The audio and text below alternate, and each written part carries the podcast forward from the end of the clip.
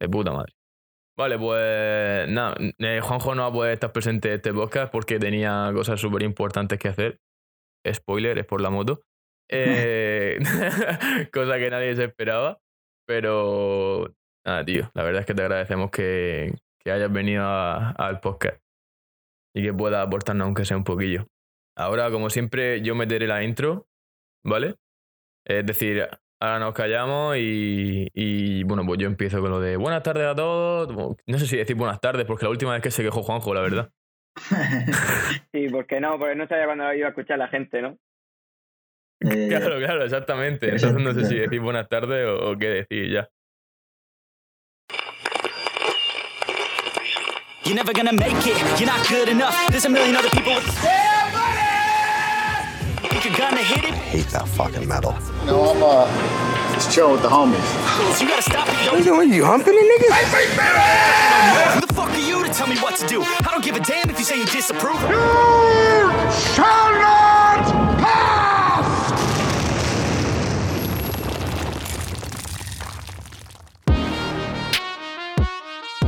Muy buenas chicos, ¿qué tal estáis? Espero que muy bien. Bienvenidos a Estilo Compadre, el podcast donde podéis encontrar información sobre multitud de temas, tratada con el mismo rigor científico que tienen los argumentos de tu cuñado. Estoy aquí con mi copresentador José Buen día. José, ¿qué tal, hermano? Hola, buenas tardes chicos, ¿qué pasa? ¿Cómo va? ¿Cómo va? ¿Os van gustando los podcasts? Vamos siguiendo, vamos a seguir con el tercer podcast decirnos cositas. Y eh, hoy quiero hacer una introducción muy especial porque tenemos aquí a nuestro primer invitado y posiblemente el último.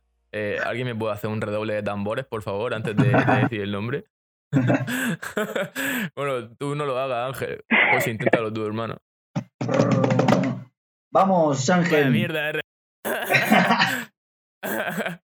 Ángel Teruel, fisio de Kumuka CrossFit. ¿Qué tal, tío? ¿Cómo estás? Muy buenas tardes. Muy buenas, muy buenas y daros las gracias de que hayáis, de que hayáis contado conmigo. Espero poder aportar algo. Nada, las gracias a ti por venir a, este intento de, del chiste de mal gusto que, tenemos aquí montado. Eh, bueno, nada, lo primero de todo, eh, agradeceros a todos una vez más la, acogida que está teniendo el podcast, el feedback que está teniendo con nosotros, ya que, bueno, nos vais diciendo, tenéis que mejorar aquí, tenéis que mejorar allá. Sobre todo nos vais diciendo que tenemos que mejorar, porque la verdad es que tenemos que mejorar bastante. Pero bueno, eso os lo agradecemos un montón y que, y que os estén gustando. Y bueno, Ángel, quería presentarte yo, pero mejor te presentas tú. Cuéntanos un poco quién eres, a qué te dedicas y cuál es tu helado favorito. helado yo creo que me podría comer todo, me da igual. Eh, bueno, pues como te has dicho un poco... favorito, tío? Pues tío, es que me gustan tanto que me los puedo comer, ¿eh?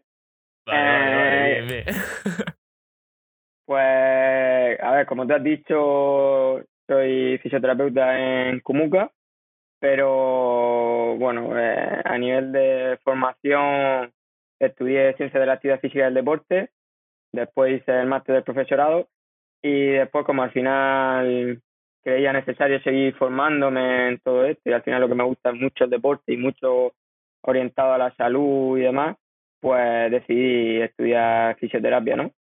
Y, en eso estamos, intentando especializarme un poquito más en todo ese tema y no sé, un poco más al respecto. ¿Y por qué elegiste la, la fisioterapia después de haber estudiado de la actividad física y de haber hecho el máster de profesorado y tal? ¿Por qué la fisioterapia? ¿Qué fue lo que te llevó a decir, creo que esto puede ser un nuevo horizonte donde desarrollar pues, mi conocimiento y mi, y mi actividad profesional? A ver, porque al final, ¿no? Cuando terminé, sobre todo ciencia de la actividad física y del deporte, eh, ya me planteé laboralmente cuál era la salida más que más opciones me podía dar, ¿no? Y una era el tema de la educación, que no era lo que más me llamaba la atención eh, a nivel de escolar.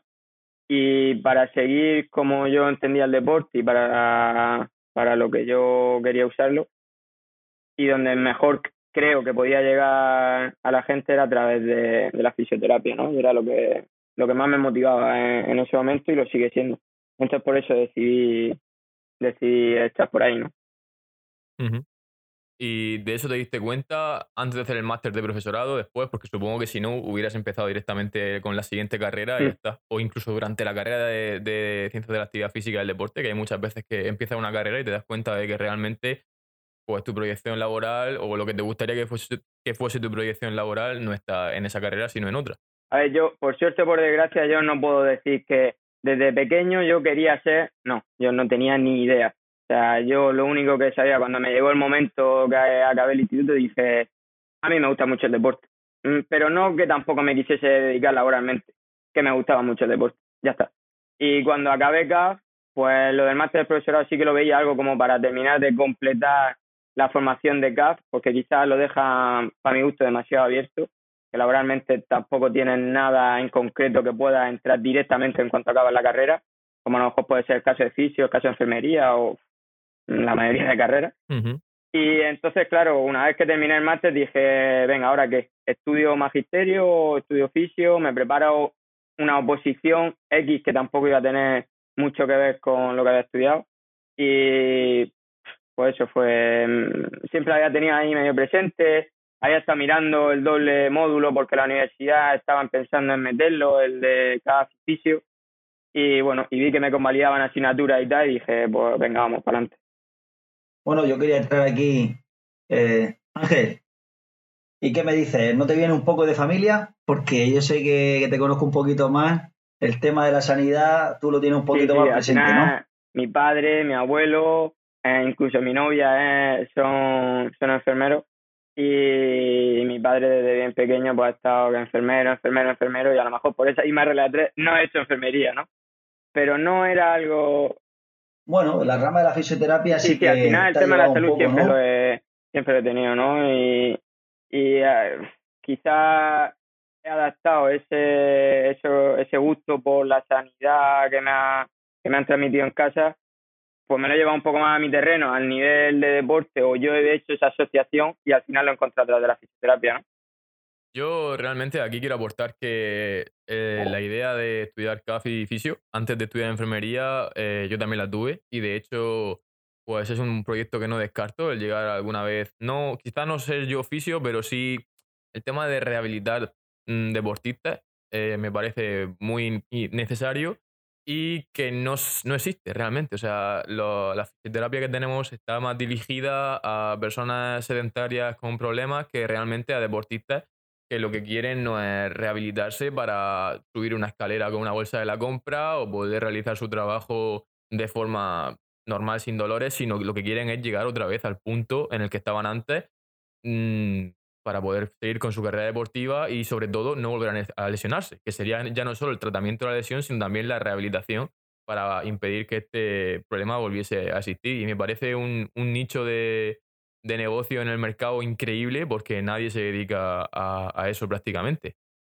Sí, a, ver, yo respecto a eso, eh, creo que hay un tema interesante que tratar, ¿no? El tema de entrar en profesionales que, en profesiones que sean unos profesionales de otros, con una titulación o con otra, creo que pues sí que puede ser interesante el tener una formación que te sirva un poco de base, pero a partir de ahí es que ni está muy regulado ni tampoco está muy claro y sinceramente en la carrera eh, muy verde, mm, háblese de, a nivel de abordar una patología en concreto, eh, a nivel de planificación del entrenamiento, eh, a nivel de salud, a nivel de gestión deportiva, o sea, que muchas veces no determinadas profesiones por haber estudiado, yo qué sé, nutrición, eh, no, no, no, de nutrición solo podemos hablar nutricionistas. Estoy de acuerdo que solo ellos pueden prescribir eh, dietas de lujo, igual que los de GAF solo pueden prescribir o planificar entrenamiento, vale, muy bien. Pero, pero creo que a, a nivel de formación y demás mm, hay que avanzar mucho más en eso porque puede ser un especialista como te has dicho, en rehabilitación deportiva o en rehabilitación de alto rendimiento, un enfermero. ¿Por qué no? ¿Por qué no? Bueno, ya tiene ahí Raúl la baza, ya tiene el empujón, no necesitas estudiar la carrera. ya puedes llevar, ya puedes llevar la enfermería a cabo, tío, como rehabilitador deportivo. Realmente es lo que se lleva hoy en día mucho, es mucho profesional en, en, una materia que se queja de, del intrusismo, ¿no? Que hay en, sobre todo en este tema, ¿no? Tema deporte, fisioterapia, quiromasajista, no sé qué. Eh, está muy extendido eso, ¿no? Porque como empezamos a cuidarnos más la salud, empezamos a darnos cuenta que la salud es importante. Y yo quería echar un capote a toda esa gente que no tiene formación o que no tiene la formación tan específica que debería tener para dedicarse a algo. Y es que hay gente muy, muy formada y muy, muy experimentada, aunque no tenga un papelito que acredite hacer eso. Y la verdad es que eso ocurre. O sea, es lo que decíamos, el nutricionista a veces sí, vale, es nutricionista y él es el que es capaz de hacer una dieta, pero no quiere decir que sea el mejor nutricionista. Habrá gente que no tenga ese papel para hacer la dieta y por supuesto no puede hacerla porque no hay nada que lo avale, pero no quiere decir que no tenga los conocimientos para hacerlo. Y yo aquí quiero aportar que, bueno, eh, hacer un poco de bully, también romper una lanza a, favor de toda esa gente. Por ejemplo, mi nutricionista, que realmente él dice que no es nutricionista, es dietista, porque lo que tiene es un, máster en dietética. Él es químico. Y sinceramente no conozco a ningún otro nutricionista o dietista que se le acerque, pero ni un poco. Entonces, y eso, no tiene la carrera. Lo que pasa que es un friki. Es un friki de la nutrición. El tío se forma todo lo que puede y más. Eh, se tira el día leyendo y aprendiendo cosas nuevas, las pruebas, le salen bien. Y oye, él no tiene la carrera de nutrición, pero es lo que te digo. O sea, él podría darle 40 patas a todos los otros nutricionistas que, que conozco y no ha hecho la carrera. Pero es que yo pienso que hoy en día realmente la formación de calidad empieza después de la universidad. O sea, tú en la universidad adquieres una base sobre la materia que estás tratando, pero si tú quieres llegar a ser bueno de verdad, tienes que salirte de ahí, incluso hacer máster no oficiales, porque la, mejor información no está en, en los organismos oficiales de enseñanza. O sea, no sé, tío, yo cada vez conozco más profesionales y divulgadores de ciencia a través de, Internet que cuando te pones a ver tus estudios como tal, universitarios, uno es ingeniero, el otro es arquitecto, el otro es, tiene CAF, y te están hablando de, de temas que alguien que supuestamente por su título universitario debería saber, no tiene ni idea. No sé qué pensáis de esto. yo respecto a eso, creo que, la, que mm, no a no, que no es necesaria la formación, pero no, no tan al extremo, ¿no? Quizás yo creo que esa formación básica te sirva para conocer, se está hablando de salud, de nutrición, por ejemplo, cómo estamos, eh, sí que en la, en la carrera no sales preparado quizás para, intervenir de la mejor manera, pero sí que sales con esas banderas rojas que siempre se nos hablan de, ojo, o sea, no, no sé hacer la mejor dieta, o no sé hacer el mejor entrenamiento, o no sé hacer el mejor tratamiento, pero si me llega un paciente, un cliente mm, que me está transmitiendo una serie de cosas, decir, ojo, que salten tu alerta y diga, primero, esto es mi trabajo, eh, tengo los conocimientos para poder actuar con él y no producirle hostia, algo grave o un daño, tal, creo que eso es lo más importante de la formación, de hecho creo que es lo principal en lo que se basa. Y luego ya lo que tú has dicho, una vez que tienes tu formación, huir también un poco de esa titulitis de decir, no, voy a hacer el máster reconocido por no sé qué, no sé cuánto, que me va a costar un dineral, pero realmente te va a aportar algo de conocimiento. Eh, y, y, algo que, que es lo que más me ha gustado que has comentado, Raúl, es el que es un friki. O sea, si el día de mañana eh, tienes que buscar un profesional o, o busca un friki, o sea, el friki de esa profesión o de ese conocimiento es que va a ser, porque a lo mejor lo que tú le preguntes en ese momento no va a tener ni idea, pero si el tío un friki se va a su casa en ese momento, se va a meter con el móvil y va a sacar 200 cosas, 200 estudios y 200 maneras de sacarte y resolverte el problema. Ahora, si el tío simplemente es un profesional y está bueno, porque no le importa su trabajo y lo hace medio fácil, pues quizás no va a encontrar lo mejor, ¿no? Creo que, que, que de este tema es lo que, lo que deberíamos sacar. Sí, me parece muy valioso lo que has dicho, sobre todo lo de las banderas rojas, de que, como, bueno, en medicina se dice primum non nocere, que significa primero no hacer daño, y es totalmente cierto que en las carreras de salud lo primero que tienes que tener claro es cómo no actuar ante ciertas cosas. Ya no como sí, sino saber decir, no controlo esto, no puedo meterme, así que no me meto. Y eso en la carrera al menos sí se adquiere. El, saber dónde está tu límite.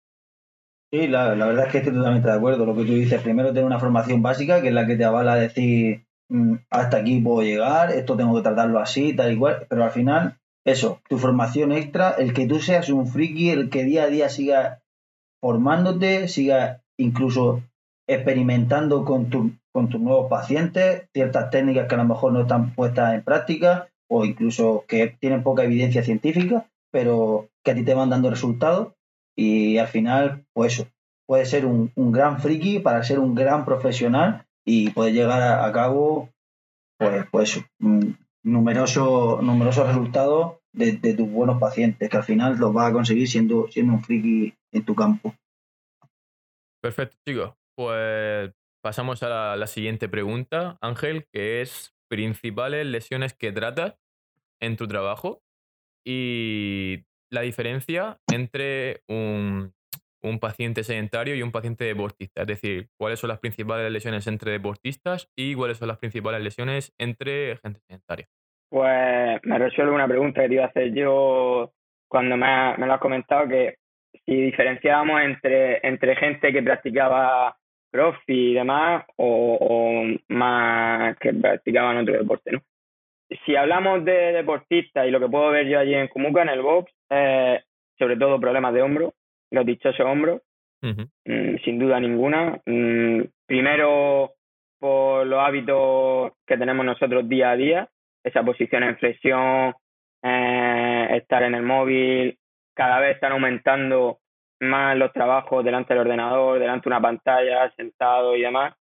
Cuando salimos del trabajo nos encontramos que vamos, como he dicho, con el, con el móvil otra vez en esa posición de flexión y eso produce pues muchas adaptaciones, ¿no? Acortamiento pectoral, mm, que se alarguen todos los retractores escapulares y luego pues si nos metemos en un tema como el CrossFit, que trabajamos mucho con ejercicios por encima del hombro y demás, y si no estamos trabajando con una correcta higiene postural, pues al final aparecen esas compensaciones, esas limitaciones que nos acaban produciendo esos daños y al final por cómo está anatómicamente la estructura de la articulación del hombro, pues eh, eh, es más normal, ¿no? Y que se alargue esa lesión ahí y que nos esté dando el follón continuamente, pues de las que más, de las que más me encuentro, ¿no? Allí en, en la consulta. Y un poquito más, eh, ya no tan específico con el deporte, pero que tiene relación al final con el tema de los hábitos, es a nivel de lumbar, ¿no? no al estar tanto tiempo sentado, sedentario, eh, que eso eh, eh, es, otro tema, ¿no? Que lo del sedentarismo, que no es solo entrenar el que lo consigue una hora al día, ¿no? Sino cómo pasa el resto de tu día y al final, si tu trabajo es sentado y demás, pues facilita esa desactivación de la zona media y acaban creando problemas en, en lumbar, ¿no? Y eso es un poquito así por encima lo que más, lo que más me encuentro. Sí, yo quería comentarte porque eh, se hemos empezado abordando la parte de, persona activa, ¿no? La atleta, ¿no? Digamos, la persona que entrena, ¿no? La persona que entrena y te lo has llevado al final a, que los problemas vienen del propio sedentarismo, o sea, de la sedentarismo que no es así, ¿no? De la inactividad, mejor dicho, delante de un ordenador, eh, poca actividad realmente, porque estás desarrollando tu trabajo, no quiere decir que no seas activo, pero estás teniendo poca actividad corporal y, y sobre todo una higiene postural. O sea, al final hemos abordado casi, casi, casi por igual, tanto las lesiones que vienen del sedentarismo como de una persona activa, pero que no es tan activa a la hora de desarrollar su trabajo en el día a día. Al final creo que, creo que está muy claro cuál es, cuál es la solución y es moverse. O sea, moverse. Sí, yo aquí quería hacer un, par de apuntes y es que, bueno, es bastante, yo realmente me esperaba la, la, respuesta de que los deportes tuvieran más problemas de hombro y sin embargo la gente sedentaria tuviese más problemas de lumbar, ya que bueno, el gran fallo que tiene toda la gente sedentaria es que carece de fuerza en el core y en la espalda. En las piernas un poquito más porque, bueno, eh, nos llevan a todos sitios y estamos todo el día utilizándolas para movernos, pero el core y la espalda, si tú no eres una persona que primero tenga higiene postural y segundo realice ejercicio mm, no, de forma eventual que te obliga a tener ese core activado, por core me refiero tanto a abdomen como a lumbar como a glúteo. Pues luego tienes carencias y al final este tipo de musculatura es la que se encarga de estabilizar. Por lo tanto, todos los ejercicios que se salgan de tu rutina de coger una cuchara y llevarte a la boca, eh, sea levantar peso, sea agacharte, sea hacer cualquier tipo de movimiento al que no estás acostumbrado, como no tiene una buena musculatura estabilizadora, pues vas a sufrir y va a crear descompensaciones eh, precisamente por eso, porque no estabilizas bien. Y luego, bueno, hablando del, sedentarismo, eh, me ha parecido bastante importante lo que has dicho de que no es solamente entrenar. Es decir, hay que hacer pasos, chicos, hay que variar el tipo de ejercicio que hacemos, no por estar sentado 10 horas delante de, un ordenador y después ir al box y pegarte un tute de una hora, vas a estar, vas a romper ese sedentarismo, ¿no? ¿Qué, mm, qué consejo darías tú, Ángel, para la gente que trabaja delante de un ordenador o que está muchas horas en el trabajo sentada para que, bueno, para que se muevan un poco más? Yo creo que el, el problema que nos encontramos hoy en cómo orientamos nuestro día a día es que quizás no la falta de tiempo, ¿no? Se, se promociona mucho por redes sociales o, bueno, por X, el, el no tengo tiempo, ¿no? Una persona exitosa es el que no tengo tiempo. Eh, mira, tío, a ver cuándo quedamos, pero no tengo tiempo. Entonces, más en horario laboral o con esa falta de tiempo que se habla, que muchas veces falta de interés, eh, el, el tema del CrossFit nos viene muy bien porque es muy eficiente, ¿no? Nos ayuda en una hora de trabajado muchas cosas, ¿no? Ya sea movilidad, estiramiento, un trabajo de alta intensidad y demás.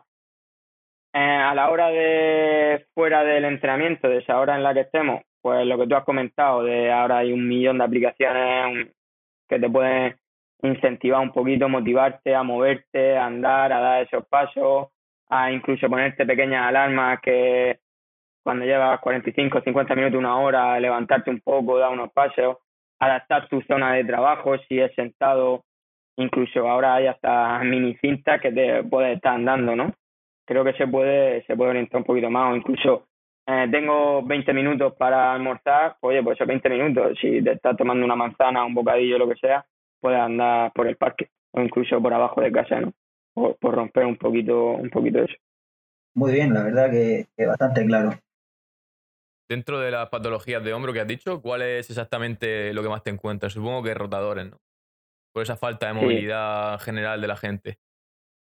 Sí, sí, sobre todo al final, bueno, manitos rotadores, que es lo más típico, que parece que me duele el hombro y antes de tocar manitos rotadores. Bueno, vamos a verlo sobre todo es, descompensación, ¿no? De, de, esos rotadores externos con el rotador con el rotador interno que muchas veces no, no se trabaja no, no se trabaja igual o no se implica igual.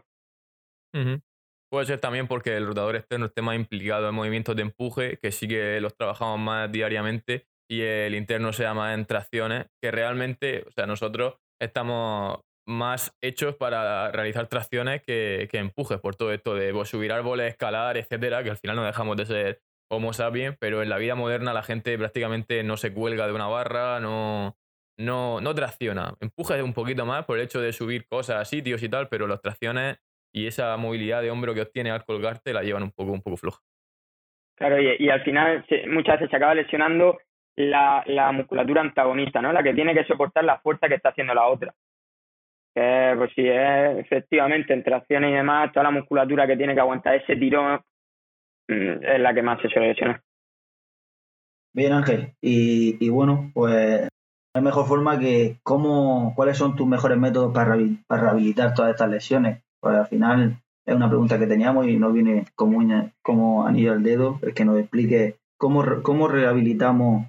Yo quería, eh, antes que rehabilitar, que nos dijera cómo podemos prevenir antes que rehabilitar, porque creo que creo que la medicina empieza, tu parte de trabajo empieza desde, desde antes, ¿no? Desde la prevención, antes de que pase.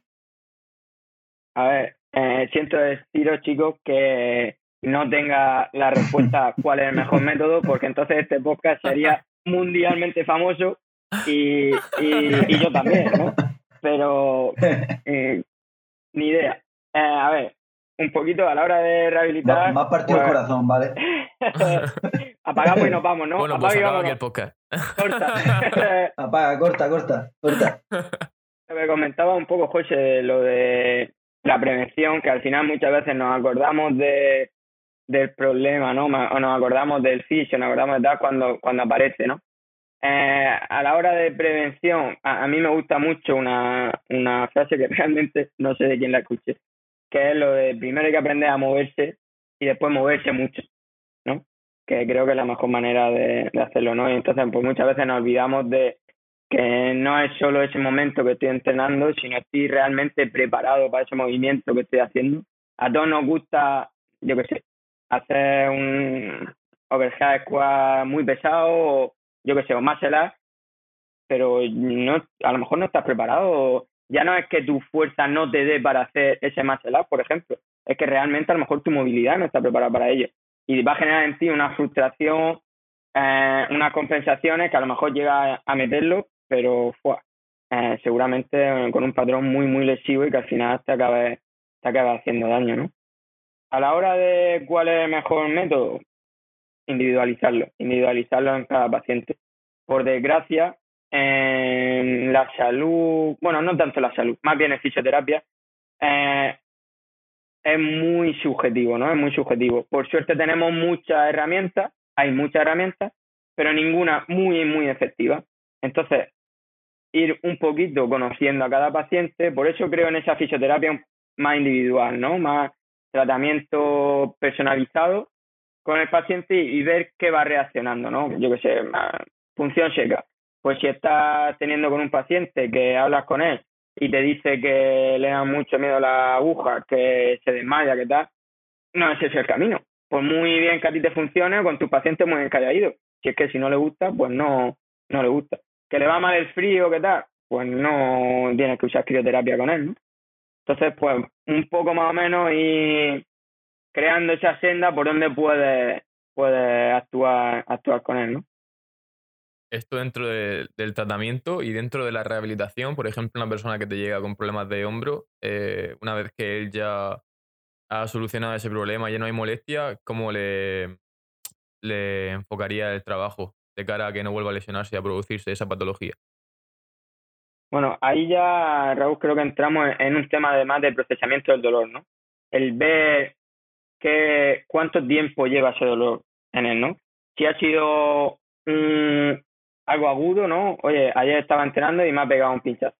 De puta madre. Pues relajamos, bajamos tono muscular, eh, tratamiento analgésico, que deje de dolerle, guay, y poco a poco hacemos una readaptación que realmente no se va a alargar mucho en el tiempo. Mm, unos días, unas pocas semanas, con esa, el mismo un tratamiento que le, que le ayude a relajar y aumentar movilidad y a meter fuerza en ese rango de movimiento más amplio. Ahora, si ya nos vamos a un paciente que se le está alargando mucho la, eh, ese dolor o esa lesión, ahí ya entramos en un terreno un poco más pantanoso, pero sobre todo a nivel psicológico, como que estos, estos podcasts que habéis estado haciendo le estabais dando mucha importancia a ese tema y, y es que creo que realmente es la madre de todas las de todas estas, estas cosas no porque se crea un, una conciencia de dolor de cada vez que se desarrolla un patrón de movimiento me sobreprotejo porque me va a doler. Y mm, mm, el problema es que dolor y daño no van siempre unidos. De hecho muchas veces no lo están. Entonces crear esa educación de que no te tiene por qué doler, encontrar esa compuerta que vamos a entrar por otro, por otro lado, vamos a hacer otro tipo de movimiento para enseñarle al cerebro que realmente ahí no hay ningún daño y que se puede, se puede trabajar ahí, es más complicado, es más complicado, ¿no? Entonces, bueno, pues eso, mm, seguimos con tratamiento analgésico, de relajación y demás, y, y metiendo amplitud de movimiento que por esas lesiones enseguida se acortan, se sobreprotegen y que poquito a poco pues se pueda empezar a entrenar con algo más de carga, ¿no?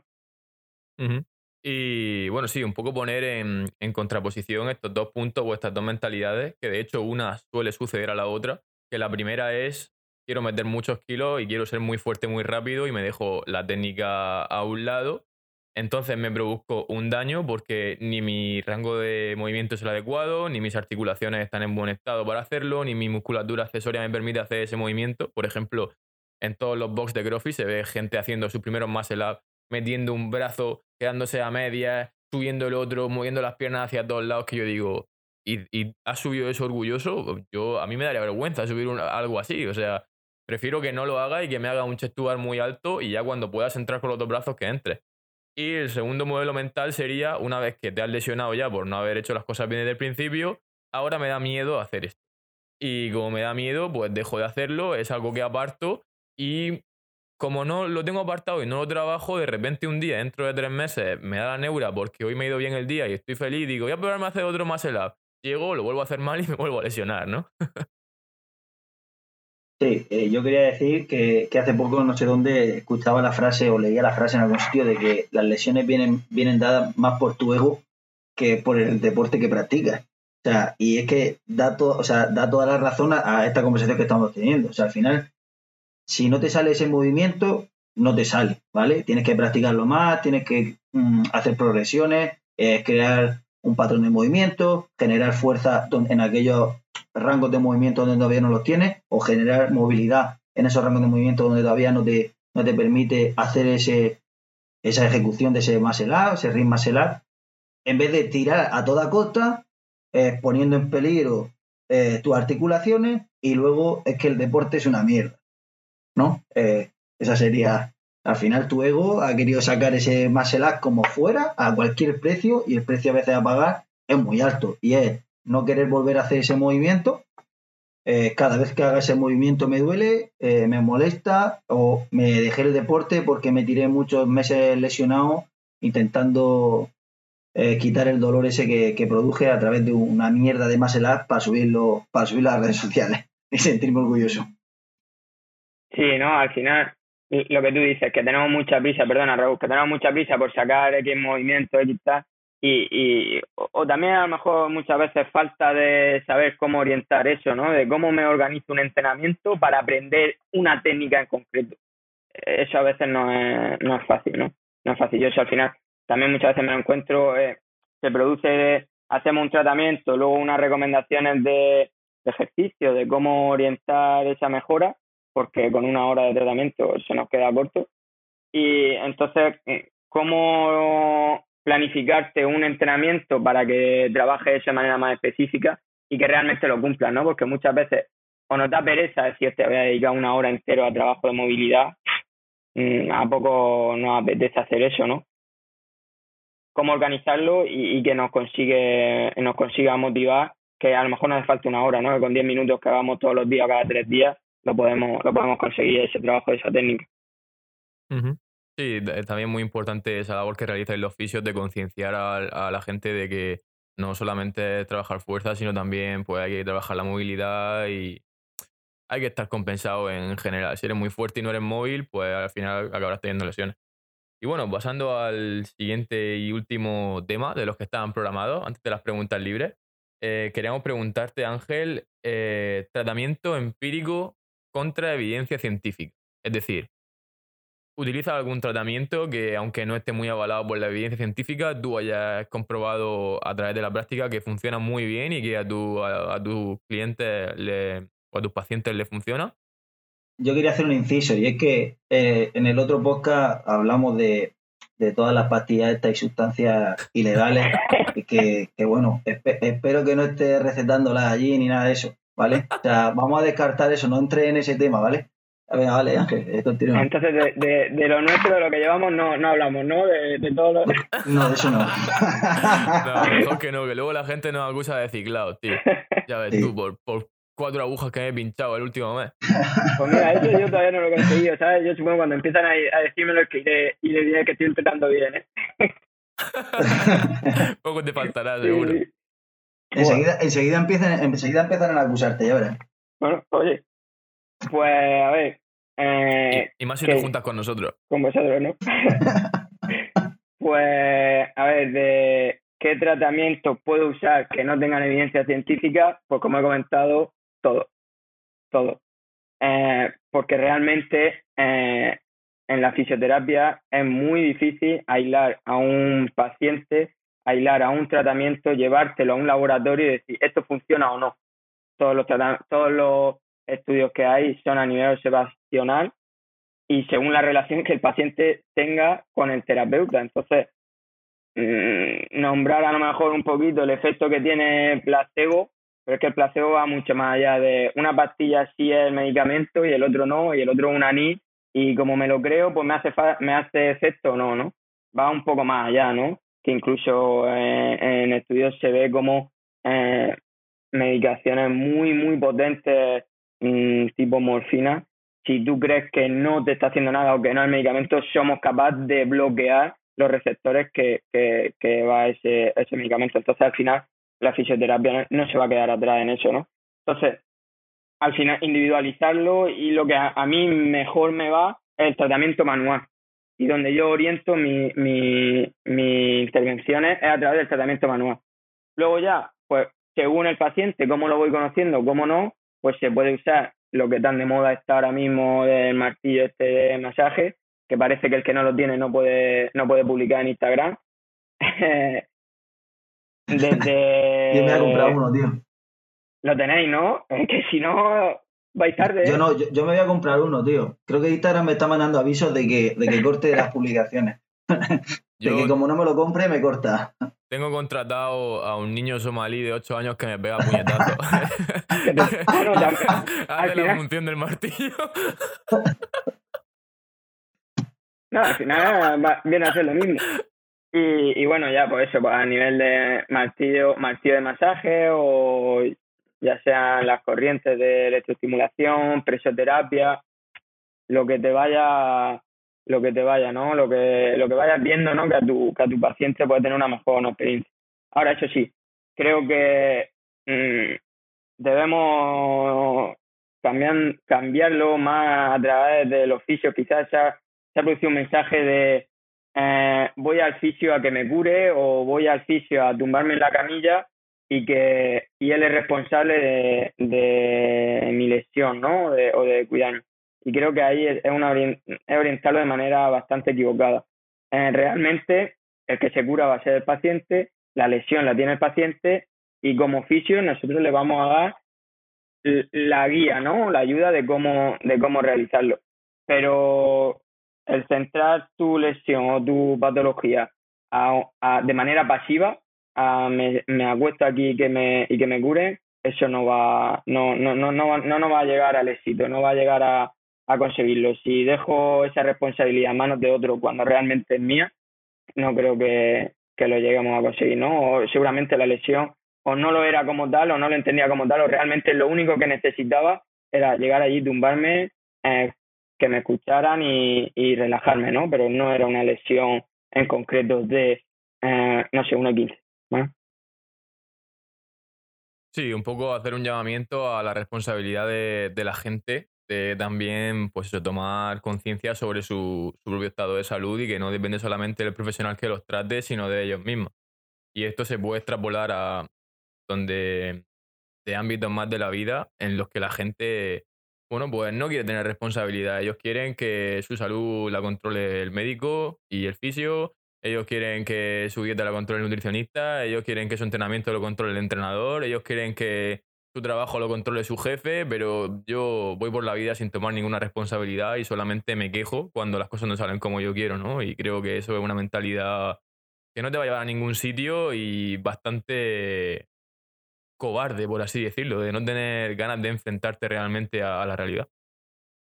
Sí, yo quería aportar aquí que al final, yo por ejemplo, en mi experiencia, cuando empecé en, una lesión que pasé, ¿no? Que al final fue lo que hablábamos antes, ¿no? De hombro, yo tengo que decirlo, ¿vale? Hace mucho tiempo, mala ejecución de, un movimiento y me llevó, bueno, por mi trabajo y tal, se alargó mucho en el tiempo, una inflamación de un tendón del rotador, que no era, no era más que eso, pero bueno, se alargó mucho en el tiempo.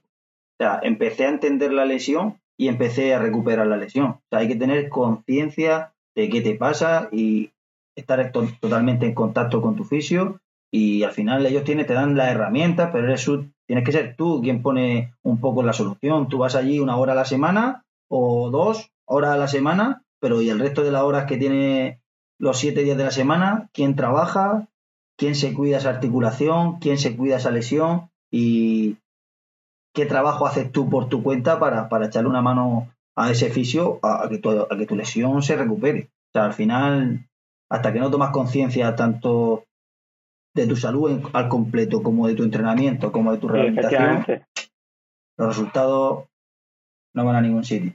Bueno, Ángel, lo, volvemos ya, vamos a cerrar. Quería decir que vamos a cerrar ya. Vamos a irnos a, a la parte de preguntas libres. Y con esto quería abrir yo aquí de una pregunta que, que hasta yo mismo me hago, ¿vale? O sea, alguno que me sigue en las redes sociales lo habrá visto. ¿Cuándo debo de ir al fisio? Sea, eso es una pregunta que yo creo que todo el mundo se cuestiona, porque al final llevo mucho tiempo haciendo deporte, pero a mí no me duele nada, o me molestaba algo, pero se me quitó, eh, creo que voy bien, ¿para qué voy a ir? ¿Cuándo debo de ir al fisio? ¿Sabría responderme a esta pregunta? Eh, sí, eh, para mí sería muy fácil el decirte, José, tú entrenas todos los días o entrenas un nivel de entrenamiento muy alto, tú tienes que ir al fisio un día a la semana mínimo. Y mi nombre es Ángel Teruel, mi número es este, y tienes que venir a mí también. Pero te estaría engañando. te estaría engañando. claro, efectivamente. Eh, el lunes a las 3. no, no.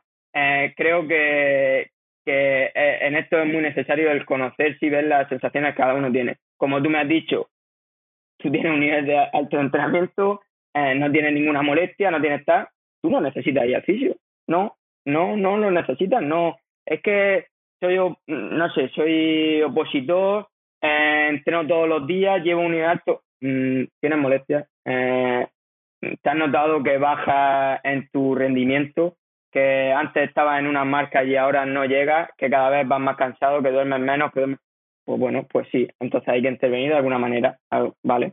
Si necesitas ir al fisio. Eh, tú yendo al fisio una vez cada tres semanas te encuentras bien, entrenas mejor, de puta madre. Pero no es una obligación el que sí, sí, yo que como entreno mucho, pues tengo que ir al fisio. Bueno, si te mueves bien, entrenas bien, haces, tienes unos buenos hábitos, pues puede que no sea, que no sea necesario. Y tú te conoces perfectamente en decir, hostia, pues ya voy necesitando una descarga, voy, tengo estas molestias o demás.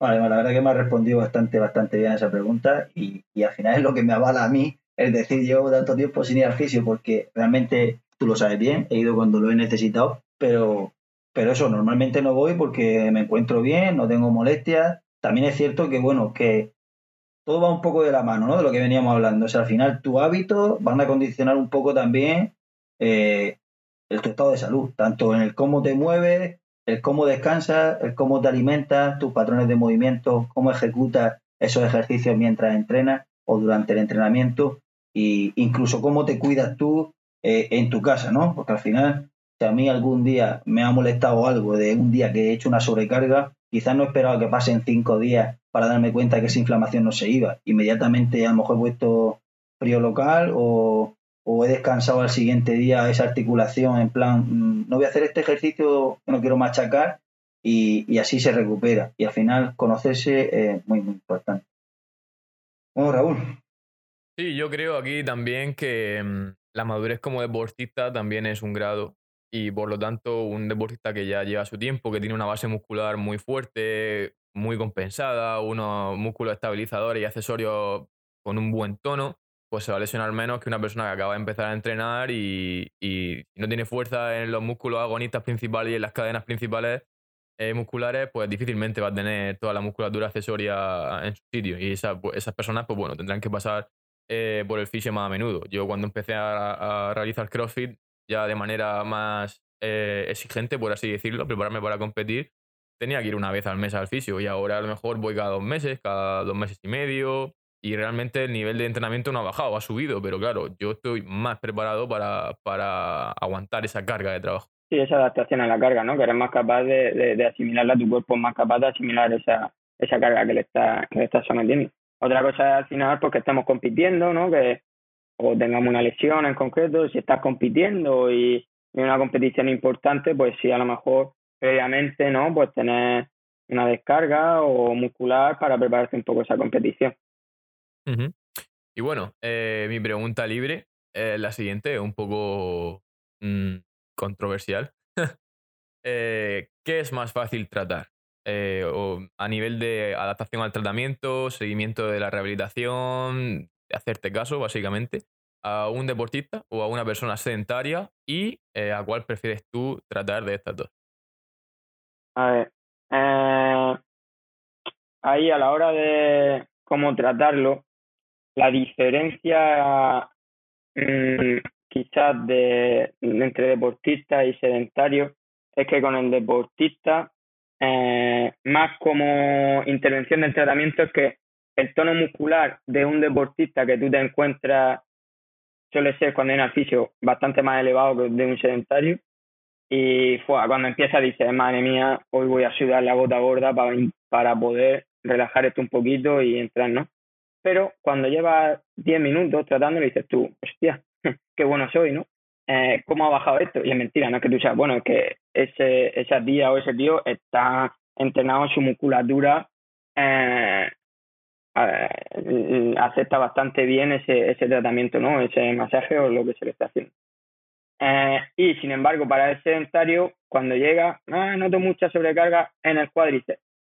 Y cuando lo trata, empieza a, masajear y demás, notas que realmente no, no es para tanto, no nota un tono tan alto, pero ese tono sigue manteniéndose quizá al final, al final de la sesión. Es más difícil que, ese, que esa musculatura relaje un poquito y asimile, asimile ese tratamiento.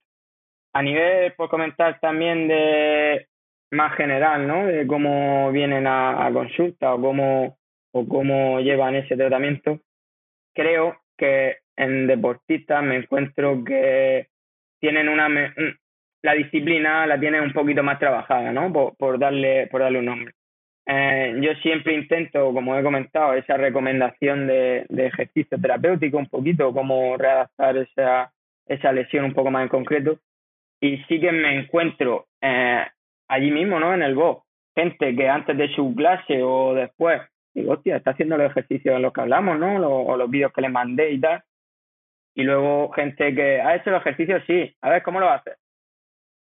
Mm, no sé, no lo recuerdo, ¿no? Entonces, pues... no me acuerdo, justo ahora. Eh, sí, eh, me he quedado en blanco, ¿no? Entonces, un poquito, ¿no? Las diferencias que, que encuentro. A la hora de preferir, tampoco es, pues, yo sé, si es que al final el deportista tiene sus presión contra el pro que es más disciplinado y, y tal, pero la contra es que eh, ha llegado a afinar tanto y a buscar tantas cosas que cuando llega a ti muchas veces, ¡buah! lleva ya varios intentos, varios, ella ha intentado, como ha dicho José, ¿no? Eh, si sé que me duele, no acudo lo primero al fisio. Yo sé que es lo que me va bien, que entonces cuando acude a ti ya es que ha probado muchas cosas, entonces buscarle la solución, ¡buah! es complicado, ¿no? Y un sedentario es poco como el que tiene mucho sobrepeso, que a nada que deje de tomarse siete Coca-Cola al día, pierde peso, ¿no? Pues eso es más sencillo, ¿no? Respecto a eso. Muy, muy buen ejemplo, sí. Bueno, pues todo claro, tío. Eh, ¿Algo más que aportar? José, Ángel, ¿algo que queráis decir? No, la verdad es que que muy bien eso, la verdad. Y yo tenía ahí una, una, cuestión que preguntarle, bueno, yo sé que siempre lo tengo a mano a preguntarle, pero quería que dejarla aquí un poquito reflejada en el podcast. Eh, hay mucha controversia en el tema de estiramiento. O sea, yo, mucha gente estiramos, no estiramos, ¿qué hacemos? ¿Qué hacemos por sesión? Eh, yo he escuchado que si todos los días no, que eso eh, hacerlo inmediatamente después de la sesión, la musculatura está muy tensa y el estiramiento no nos lleva a nada, incluso nos puede llevar a una lesión si lo hacemos antes estamos eh, perjudicando también. A lo mejor sería, se escucha mucho también ahora que, sería más recomendable dedicarle una sesión a la semana mejor que un poquito todos los días. Eh, ¿Qué podrías decirnos? ¿Cómo nos podría orientar en cuanto al tema estiramiento? en los estiramientos creo que el problema es que metemos a estiramiento, le ponemos nombre a un gran saco, ¿no? Estiramiento, ¿qué son para cada un estiramiento? ¿no? Como decía Juanjo en el podcast anterior que que hicisteis de, digamos, la definición, ¿no? De, sí, buscamos la RAE. Voy, a la RAE. a la RAE, ¿no? a ver, si el entinamiento lo entendemos como pongo la pierna encima de, de un cajón y estiro el isquio de manera pasiva 30, 40 segundos, creo que no tiene ningún sentido eh, hacer eso. Mm, a no ser que estemos hablando de un gimnasta o una gimnasta, ¿vale? Pues si tú necesitas ese gran rango o, esa, o ese movimiento en concreto, ¿vale? Pues quizás necesitas hacer esos estiramientos pasivos, ¿no? Pero creo que no tienen ningún significado o más bien habría que plantearse cuál es el objetivo de, esa, de ese ejercicio que está realizando, ¿no? Creo que habría que orientarlo más al tema de movilidad. Eh, cómo hacerlo y, y cuándo hacerlo, pues sí que quizás deberíamos dedicarle, mm, es más complicado que lo hagamos exclusivamente una sesión de entrenamiento de eso, como ya que estoy entrenando, vamos a tomárnoslo de manera de calentamiento, trabajamos esa movilidad y si queremos darle algo, una parte más principal, pues sí que lo hacemos al final, al final del entrenamiento. Oye, es que a mí los estiramientos pasivos me relajan. De lujo, tío. Eh, pues vale, es que a mí me relaja darme la espinilla con una pelota de golf. Date la espinilla con una pelota de golf. O sea, si te van bien, esos no son, no son perjudiciales, no, no hay ningún problema. Eh, como ha comentado tú, pues, al final del entrenamiento, claro, claro, eso es.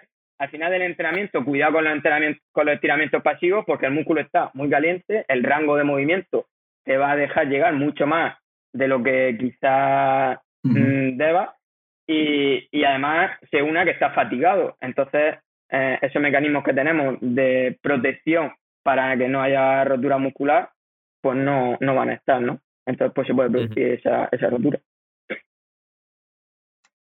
Muy bien. Perfecto, tío. Pues muchísimas gracias. Eh, creo que se ha quedado un podcast muy, muy bueno porque ha aportado un montón de valor, tío. La verdad, eh, ha roto mis expectativas. Yo creo que a la gente le van a gustar un montón. Ha dado aquí bastantes perlas de información muy valiosas. Y nada, tío, reiterarte las gracias por venir al podcast, por confiar en nosotros y perder un, un ratillo de tu tiempo de un domingo por la tarde que podrías estar haciendo cosas súper productivas que se hacen los domingos por la tarde. A los bares, a los bares. Hay que ir a los bares, a los bares, a los bares. A los bares. y nada, pues sin más, chicos, eh, despedirnos. Dejamos aquí este tercer capítulo de, o tercer episodio de Estilo Compadre. No sé si querías decir algo más, Ángel, para cerrar. Sí, yo, Raúl, antes, antes de despedir, primero que las gracias a vosotros porque hayáis contado conmigo para esto y sobre todo que me parece que habéis tenido una idea, una idea brutal, ¿no? Porque yo empecé a escuchar los primer, el primer podcast que empezaste porque os conocía y tal, digo, bueno, vamos, vamos a darle la oportunidad, ¿no? Pero lo que sí me encuentro es que con todos los que lo han escuchado, ¿no? Que mm, tenéis algo diferente, ¿no? Porque sois gente cercana, lo habláis de manera que no, Mm, lenguaje complicado, ¿no? Que todos entendemos, dudas que nos pueden muchas veces surgir, a lo mejor no las decimos no la, o no, la, no se las preguntamos a nadie. Y oye, y te queda ese tema de discusión. El otro día también hablando con Juanjo, es, hostia, me acabo de poner vuestro podcast y tengo ganas de veros y de deciros, y yo esto no lo veo así, yo esto no lo veo así. Entonces, esa discusión que se crea de algo tan, no sé, interesante, ¿no? Que muchas veces estamos acostumbrados hablar de o a criticar más bien de los programas o la tele o mira este lo que hace no hace. Que haya un, sitio en el cual se hable de psicología tío o se hable de fisioterapia o se hable de salud o de crossfit o de deporte o yo yo qué sé lo que se ocurra a nutrición hostia yo creo que eso hay que promocionarle y darle darle caña. Así que mi enhorabuena por, por esta idea ¿eh? muchas gracias Ángel. Muchísimas gracias tío. Muchísimas gracias de verdad y bueno, chicos, sin más, eh, os queremos dar gracias a todos por escucharnos una semana más. Eh, se ve que tenéis mucho tiempo libre, eh, pero aún así agradecemos que lo invirtáis con nosotros, aunque no sé si se puede llamar invertir o gastar realmente. Tendré que irme a la radio otra vez. Y sin más, despediros chicos, un abrazo a todos, nos vemos la semana que viene para seguir hablando de todo y de nada, pero siempre al más puro estilo, compadre. Un abrazo chicos. Un abrazo. Un abrazo.